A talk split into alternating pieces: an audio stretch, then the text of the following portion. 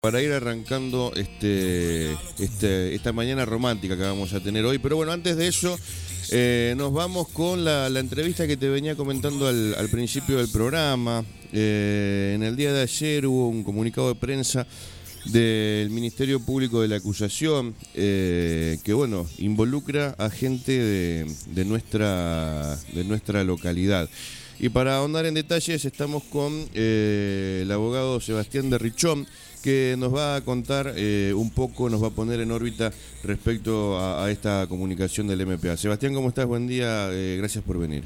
Buenos días, Julián. Bueno, gracias por invitarme como siempre. Eh, bueno, ¿cómo, ¿cómo afecta esto a la, comunicación? ¿Qué, qué, hay, ¿Qué novedades hay desde el Ministerio Público de la acusación? Bueno, lo que ocurrió ayer, una, una audiencia de revisión de la prisión preventiva de una de las personas que está condenada si bien no hay condena firme, porque todos han recurrido, es decir, para que la condena adquiera firmeza y se cumpla en los términos de la ley de ejecución penal, eh, tiene que dar firme. Para eso eh, hace falta que se agoten todas las discusiones, todas las instancias, se llama. Esto ya tramitó en Cámara, o una condena en primera instancia, en segunda instancia representando la querella de, la, de las menores, obtuvimos que se condenen eh, por dos hechos que habían quedado sobreseídos, es decir, que, no se les había declarado culpable en primera instancia, pero la Cámara aplicó la prescripción de la acción penal por el paso del tiempo, que es, ¿qué es lo que significa esto, Julián? Que si bien los hechos están acreditados, que existieron, que se comprobaron en el marco del juicio, no se aplica la pena en su totalidad por estos, por estos hechos. Hay una multiplicidad de hechos, pero hay en algunos donde el Estado se ve privado de aplicar la pena por el paso del tiempo. Eso se debe a que las leyes han ido mutando con el, con el correr del tiempo. Antes, si vos eras menor y eras víctima de algún delito contra la, integridad sexual, los plazos de prescripciones y el tiempo que uno tenía para denunciar empezaba a correr desde, el mismo, desde la misma noche en la cual había pasado el hecho nos encontramos con la problemática de que si sos menor no puedes ir a denunciar y no puedes instar la causa penal eh, y por lo tanto se lo privaba de la denuncia. Si te pasaba cuando estabas a muy corta edad, cuando alcanzaba la mayoría de edad, que en aquel momento eran los 21, ese hecho quedaba impune. Después la ley cambió, lo que habilitaba era que el menor o la menor pudiera denunciar luego de alcanzar la mayoría de edad y después, con la última ley, eh, los plazos empiezan a correr desde que efectivamente denuncia. Es decir, bueno, la ley se aplica de acuerdo a la ley que había en el momento del hecho o la más beneficiosa para el imputado. Esto es lo que entendió la Cámara respecto de algunos de, los condenados y eh, dictó la prescripción de la acción penal en, en dos temas. Eso está en discusión, va a haber una audiencia próxima también en la Cámara de Apelaciones y eh, bueno, hoy fueron a notificarse las víctimas para poder ejercer también su derecho de llevar esto a la Corte de, la provincia de Santa Fe. Estamos hablando del caso de, la, de las hermanas, que las hermanitas acá de Gaboto que habían sido abusadas. ¿Ya cuándo, cuándo, fue esto? Esto hace tres años. Ahora en abril va a ser tres años que, se radicó la denuncia. Eh, que se realizó el juicio en primera instancia hace un año y medio y el año pasado, eh, sobre diciembre, llegó el fallo de Cámara después de una discusión de muchas horas en, la Cámara de Apelaciones. ¿Alguno de los acusados puede llegar a, salir en libertad? Hoy eh, hay dos personas que tienen una condena de tres años. Si eh, uno de ellos tenía una, condena de 12, se le aplicó la prescripción por, el abuso a, a la más grande y eh, eso hizo que la pena se reduzca. Hay dos con tres años que no están firmes. Ayer se pidió la libertad, ¿por qué? Porque está muy próxima a cumplirse los plazos y la ley de ejecución penal que no se aplica en este momento porque eh, todavía estamos discutiendo cuál va a ser la pena, si la pena no está determinada todavía, hay que seguir discutiendo eh, si, si, se puede revertir el, el, hecho de la prescripción, que hay fallos que así lo han, lo han hecho, donde más allá de que la ley local eh, ponía un plazo de prescripción. Argentina ha suscrito convenciones internacionales que obliga al Estado a perseguir estos delitos y por lo tanto hay un montón de antecedentes en los cuales se los condena y hacen que pase el tiempo previsto en el Código Penal de, ejecución de pena. ¿Y la, estrategia de la, de la querella cuál va a ser? ¿Qué, qué, va a pasar acá a futuro?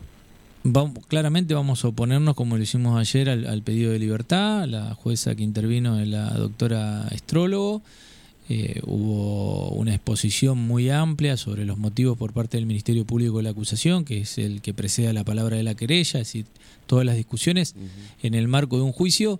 Eh, hay turnos para hablar y se hablan sobre temas específicos. Uno no puede hablar de cualquier cosa en la audiencia, sino que eh, los, los temas son muy acotados y muy precisos, es muy, muy técnico. Eh, la querella es quien tiene la última palabra en la discusión de acuerdo a quien haya pedido la audiencia. Si la audiencia la pide la querella, habla primero, en este caso lo había pedido la defensa pidiendo la revisión de la prisión preventiva y el inmediato que pedían que inmediatamente recuperen la libertad. Habló primero la, defensa encabezada por el doctor Martín Maceo. Después eh, hizo una gran exposición la doctora Melissa Serena, que es la representante del Ministerio Público de la acusación, y nosotros nos adherimos a, esos fundamentos porque fueron más que claros y acotamos algunas cuestiones en cuanto a las alternativas. Pero bueno, la doctora astrólogo entendió y creo que con, mucha razón y acierto que debía negar la libertad. Eh, según tu, tu experiencia, eh, ¿cómo, ¿cuál es la condena que, ustedes están, están pidiendo? O según tu experiencia, ¿cuál es la condena que pueden llegar a tener eh, los acusados una, vez que termine todo, todo este proceso? Eh, uno de ellos tiene 15 años, que ya fue confirmado por la Cámara, 15 años. Falta que resuelva el juzgado de menores la imposición de pena porque hay dos competencias distintas, ¿sí? porque hay abusos que cometió uno de los autores cuando inclusive era menor de edad y eso está tramitando también en, otro juzgado y está, eh, creo que en breve va a haber una condena respecto a una resolución judicial que entendemos que va a ser condenatoria.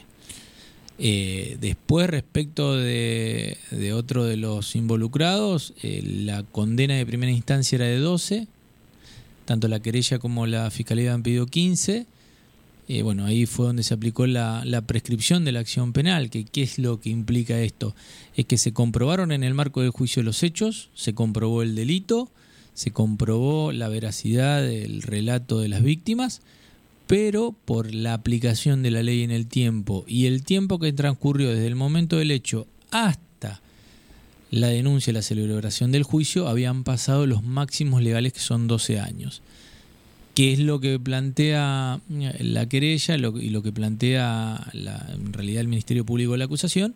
El bloque acusador es que deben aplicarse los pactos internacionales que estaban vigentes en ese momento y que se debe aplicar, es decir, que el Estado debe aplicar la pena prevista en el Código Penal.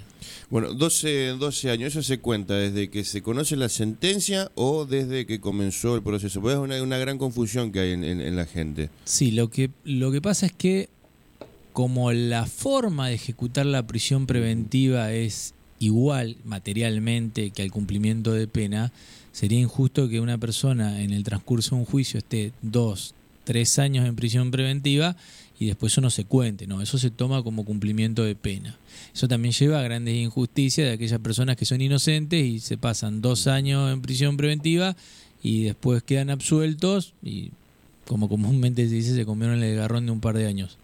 En este caso puntual, eh, si hay una condena de primera instancia y condena de segunda instancia, la Cámara integrada por otros miembros, porque no van a poder resolver los mismos, porque como obtuvimos condenas eh, también en, en, Cámara de Apelaciones que fueron primeras condenas, porque había dos hechos que no habían sido condenados, bueno, la querella hizo su planteo, lo llevamos a la Cámara, en la Cámara hicimos las exposiciones de los fundamentos lo evaluamos de acuerdo a la, prueba rendida en juicio y fueron condenados por dos hechos en los cuales en primera instancia habían sido absueltos. Bueno, eso se toma como una primera condena y va a haber otra audiencia para revisar y confirmar eso, que será en breve. Calculo que en los próximos meses vamos a tener novedades respecto a ese tema. Bueno, eh, gracias por, la info. ¿Algo más para, para, para, agregar? No, nada más. La verdad que agradezco mucho que me haya llamado y, poder... Eh, comentar un poquito lo que está pasando. Bueno, cualquier novedad estamos eh, a, disposición. ¿eh? Igualmente, gracias por la invitación como siempre, Julián. Sebastián de Richón, ahí pasaba eh, el abogado de las hermanitas que fueron abusadas aquí en Puerto Gaboto. Continúa el proceso, ahí te contábamos los avances, las noticias al respecto. Seguimos hasta el mediodía en Arriba Gaboto. Si hay música, la vida se torna diferente.